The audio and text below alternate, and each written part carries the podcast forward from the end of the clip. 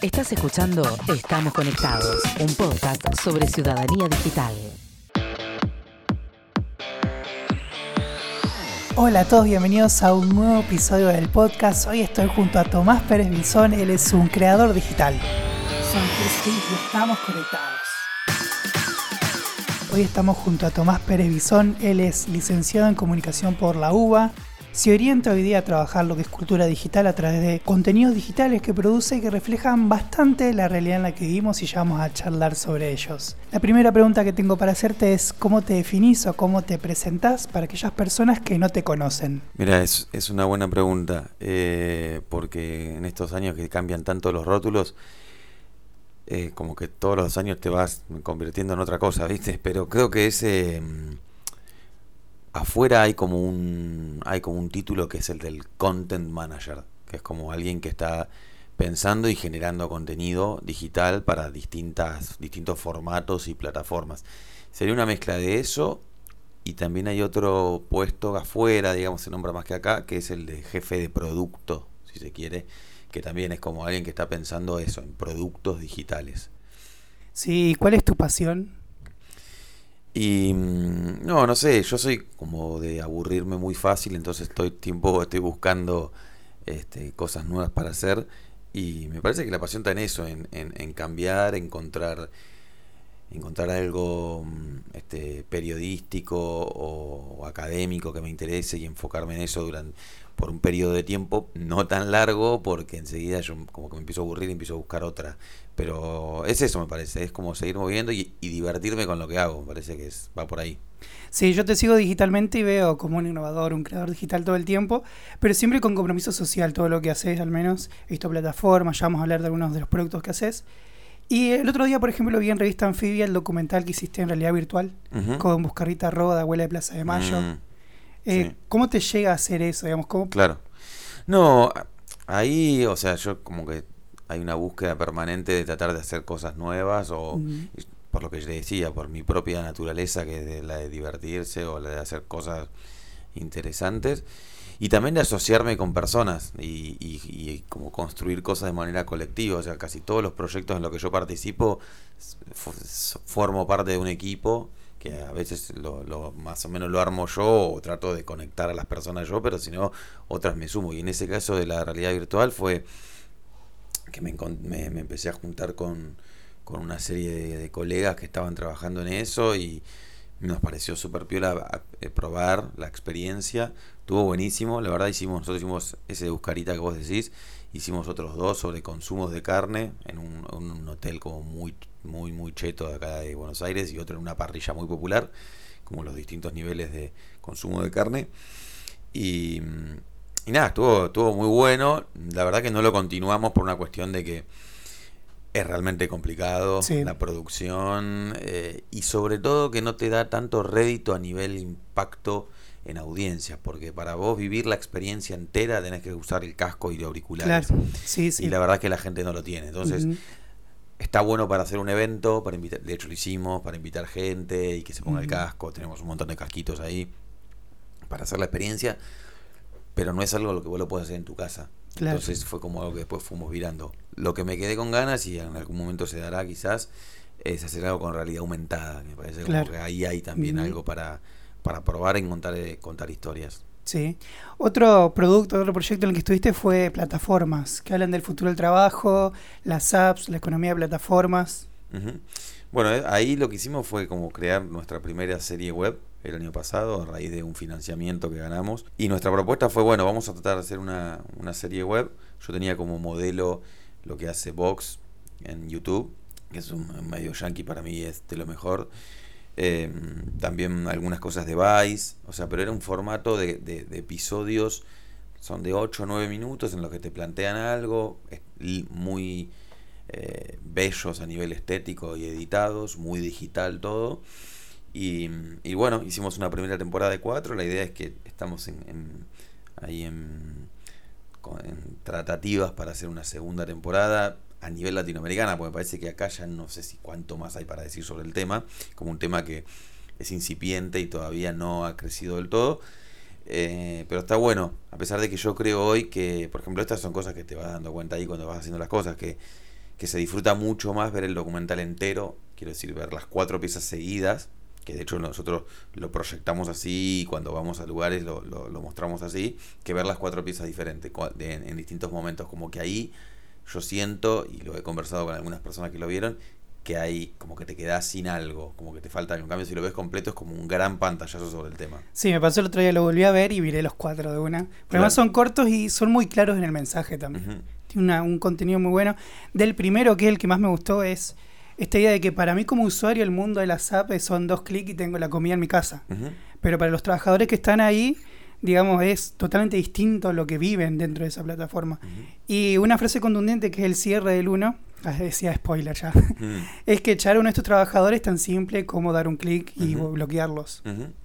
Sí, no, para nosotros ese fue como el, el gran porque es lo que decís vos, ¿no? Eh, la, idea era como tratar de buscarle un eje o un punto de vista a cada uno de los episodios para que no se parecieran, porque si no, todos los trabajos a través de aplicaciones, estés arriba de una bici, de un auto o, donde, o sentado en una computadora atrás de tu casa, termina siendo lo mismo. O sea, vos trabajás para clientes, la aplicación lo que hace es conectar clientes y, proveedores, si se quiere, y, ahí está el trabajo. Entonces, estamos buscando un punto de vista. Y, el, y, el, y, en el uno, como vos bien marcás, era esta, esta etapa, esta cosa de de lo de, lo de las bicis, que se está regulando un poco, desde que lo publicamos hasta acá hubo algunos cambios, em, pero sí, básicamente como vos no sos un trabajador, sino que sos un socio, un miembro, o lo que como ellos le dicen, eh, pasas a ser medio un número, un algoritmo, entonces si alguien aprieta un botón, vos estás bloqueado y dejas de trabajar. Eso es, es lo terrible. Sí.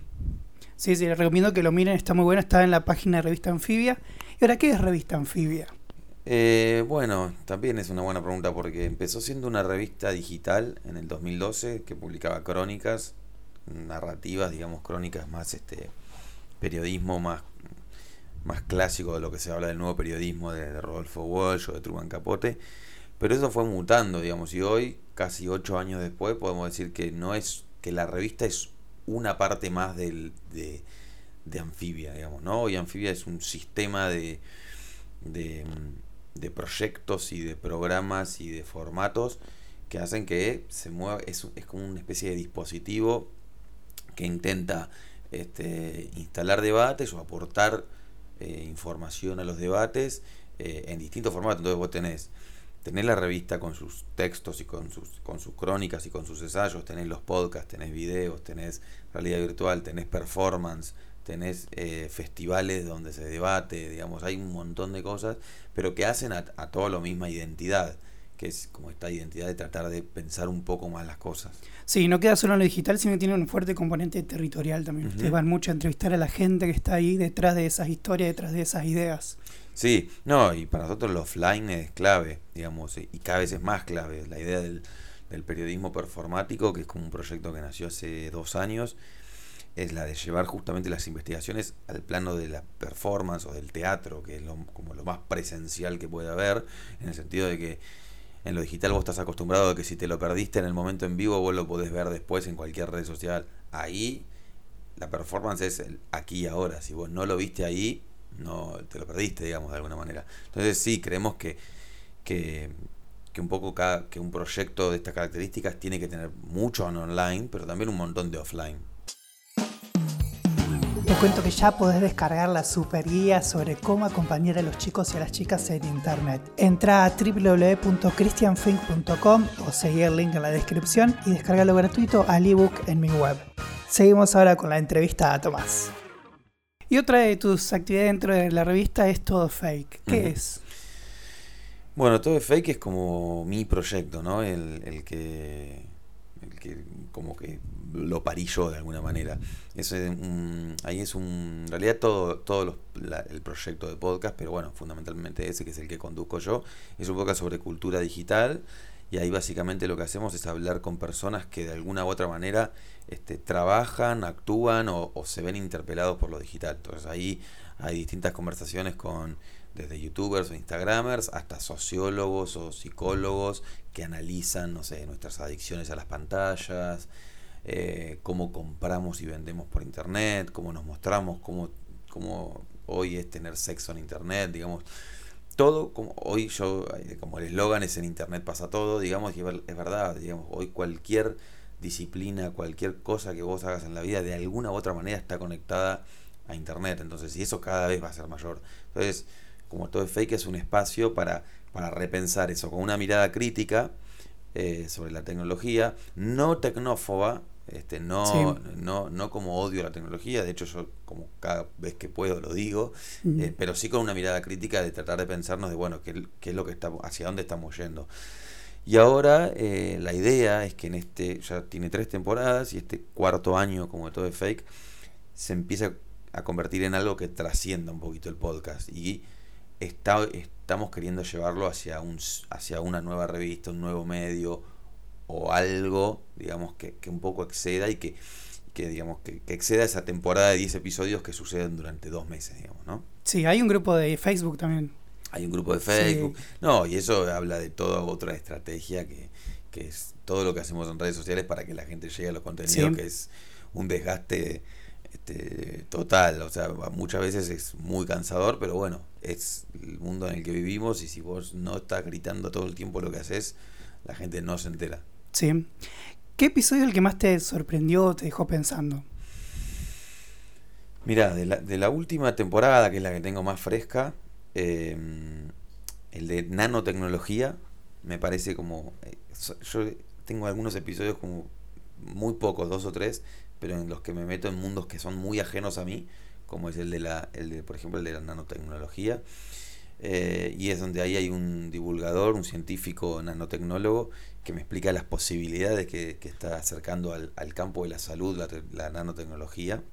Y a mí me parece eso me encanta escuchar cuando un cuando me encanta escuchar a divulgadores sí. digamos porque ahí es muy clara la diferencia entre un científico o un filósofo o lo que sea que está muy metido en lo suyo y después las personas que como él como este Ilia Soler Ilia o como Darío Zeta por ejemplo Stan River que lo entrevisté en la primera temporada que son personas que tratan de llevar su disciplina al gran público. Y ahí cuando te van contando un cuentito y vos estás aprendiendo en, esa hora que estás entrevistándolo, es lo que, o sea, por lo menos es a mí lo que más me divierte y por lo que lo hago.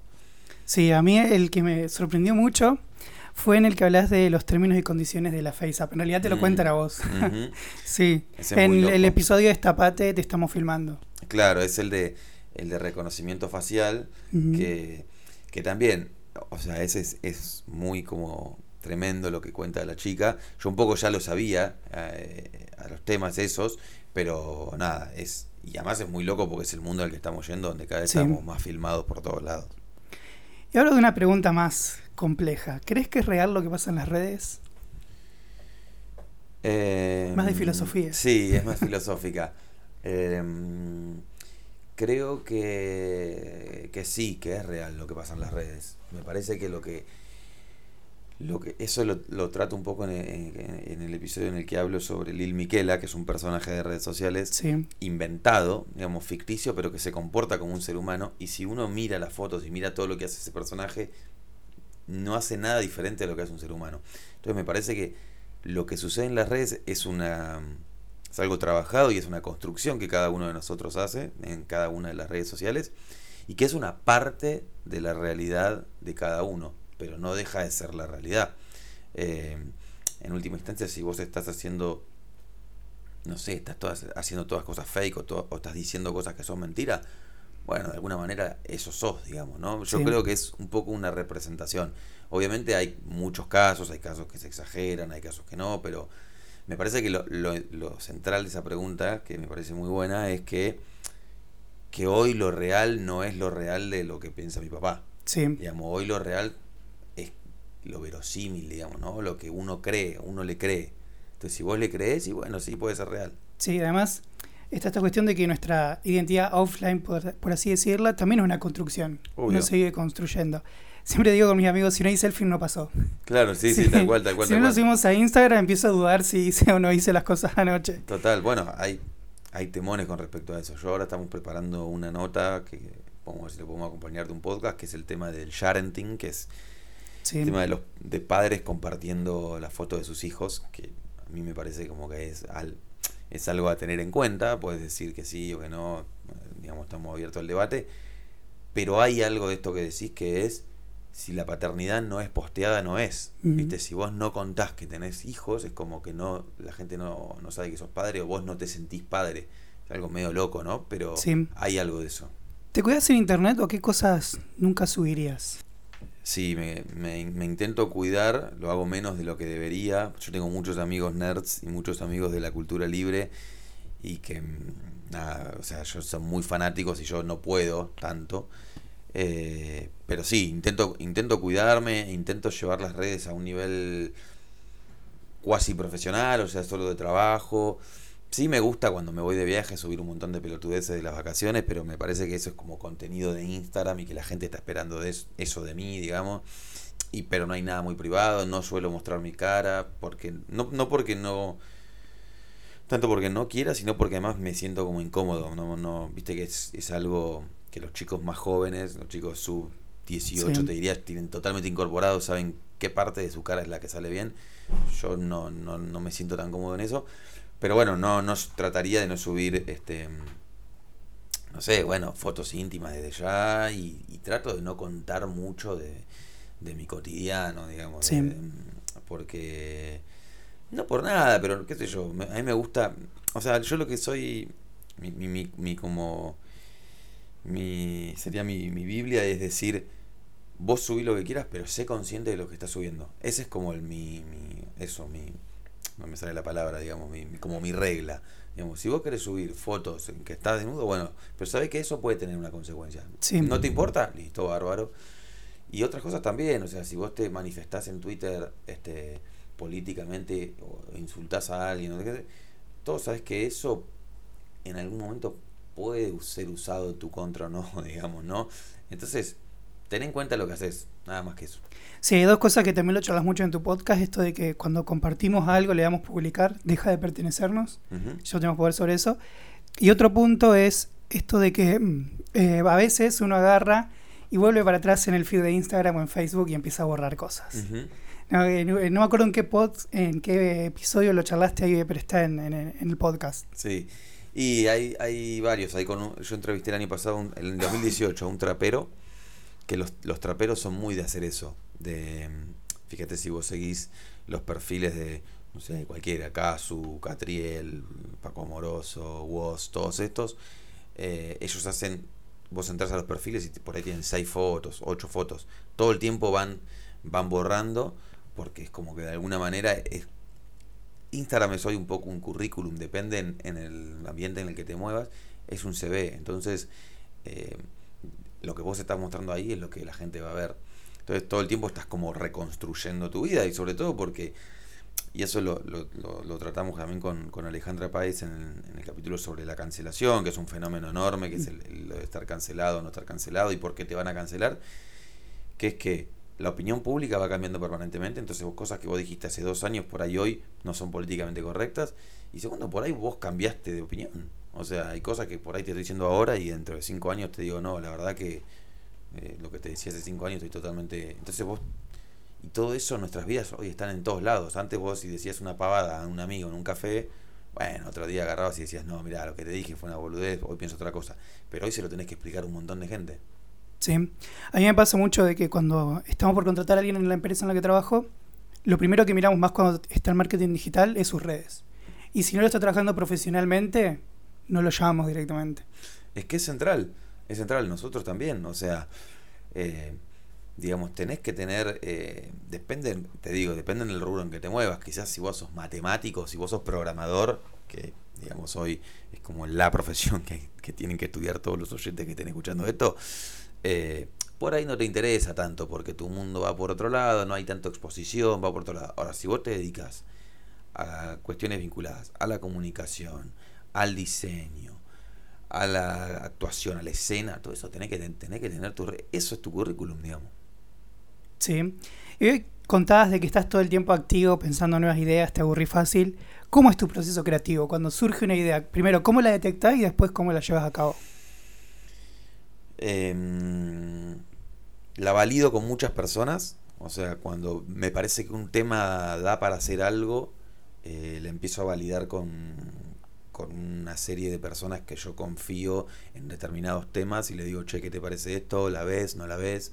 Eh, ¿Crees que el tema se va a agrandar? ¿Se va a achicar?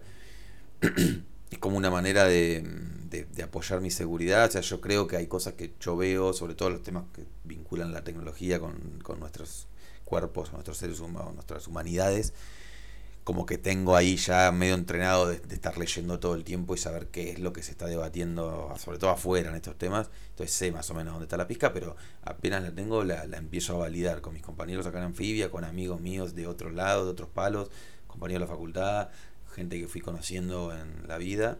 Eh, y enseguida chateo y le digo, che, mira esto, ¿te parece? ¿Está bueno? ¿Cómo lo ves vos? pido muchas opiniones. Sí, ¿y cómo elegí el formato en el que lo vas a llevar a cabo? Y eso, este, ahora estoy llevando todo a podcast, digamos, porque estoy apostando, me parece que, hay un montón por hacer, de hacer por ahí. Eh, que hay, hay un montón de cosas que, que, que no se están haciendo en español y que hay un montón de cosas por hacer. Y que nosotros ya tenemos como el músculo y tenemos el, equipo y todo para hacerlo. Y si no, me parece que hay, hay, hay, hay cosas que son para fotos, hay cosas que son para texto. Ahí es como que en un momento, sí, me paro y digo, bueno, a ver, igual yo creo que, que, y esto es como una, también una filosofía, creo que las cosas son contenido hoy. O sea, todo es contenido. Y después de ahí vos adaptás como quieras. O sea, una historia es un contenido. Después si vos eso lo querés transformar en un libro, en un podcast, en una serie web, en un documental o en una serie de ilustraciones, está en la mirada que vos le des. De hecho, podés hacer con lo mismo, podés hacer todo. Pero el tema es el contenido. De hecho, hay miles de ejemplos de podcasts que se convierten en películas, de películas que se convierten en libros. O sea, va por ahí. ¿Sos analizar mucho las métricas de lo que, de lo que haces? ¿Cómo evalúas los contenidos que publicas? Sí, todo el tiempo. Todo el tiempo estoy midiendo las estadísticas em, personales mías, de los proyectos que hago. Eh, mido absolutamente todo. O sea, me parece como. No soy uno. O sea, quiero decir, no soy un obsesivo y me caso con eso pero siempre lo tengo en cuenta y digo, bueno, si acá funciona es porque por acá va. Tiene que ser una mezcla, yo creo que es una mezcla de intuición y de análisis de métricas. ¿Qué consejos le darías a los que hoy están escuchando este episodio del podcast? Y me parece que lo más importante para chicos, chiques, chicas, eh, gente joven es eh, cuidarlos y tratar de, de, educar, de educarlos y decirle todos los riesgos y peligros que hay que hay hoy en las redes sociales, en cualquier entorno tecnológico. Cuando uno entra a una aplicación, entra a una computadora, a un teléfono, está entrando un mundo enorme en el que hay de todo. Hay cosas buenas, cosas malas, y entonces hay que tratar de, achicar al mínimo el riesgo de las cosas que nos puedan pasar hoy en, Internet. A chicos y adultos también, ¿no? Porque, no sé, delitos, delitos informáticos, económicos, eh, son también un peligro. Entonces, me parece que hay que tratar de, ser consciente de lo que uno hace hoy en las redes, en la red, en lo digital, y, tratar de, informarse, de aprender y de transmitirlo a, tus cercanos. Llegamos al final del episodio, muchas gracias por haber aceptado la entrevista. ¿Y dónde te pueden seguir las personas? Y la gente me puede seguir a través de las redes, en Twitter e Instagram son los que más uso, Soy Tomás y si no, eh, a través de Todo es Fake, mi podcast, o en Anfibia Podcast, que es el canal que, estoy dirigiendo actualmente. Ahora te toca pensar a vos, ¿cómo estás manejando tus redes? ¿Qué te falta para tomar la decisión de alcanzar lo que querés? Soy Cristian Fink, gracias por haber escuchado el podcast. Puedes seguirme en Instagram en arroba chrisfink1 o también en la nueva cuenta arroba potenciate en internet. Te espero en el próximo episodio de mi podcast. Estamos conectados.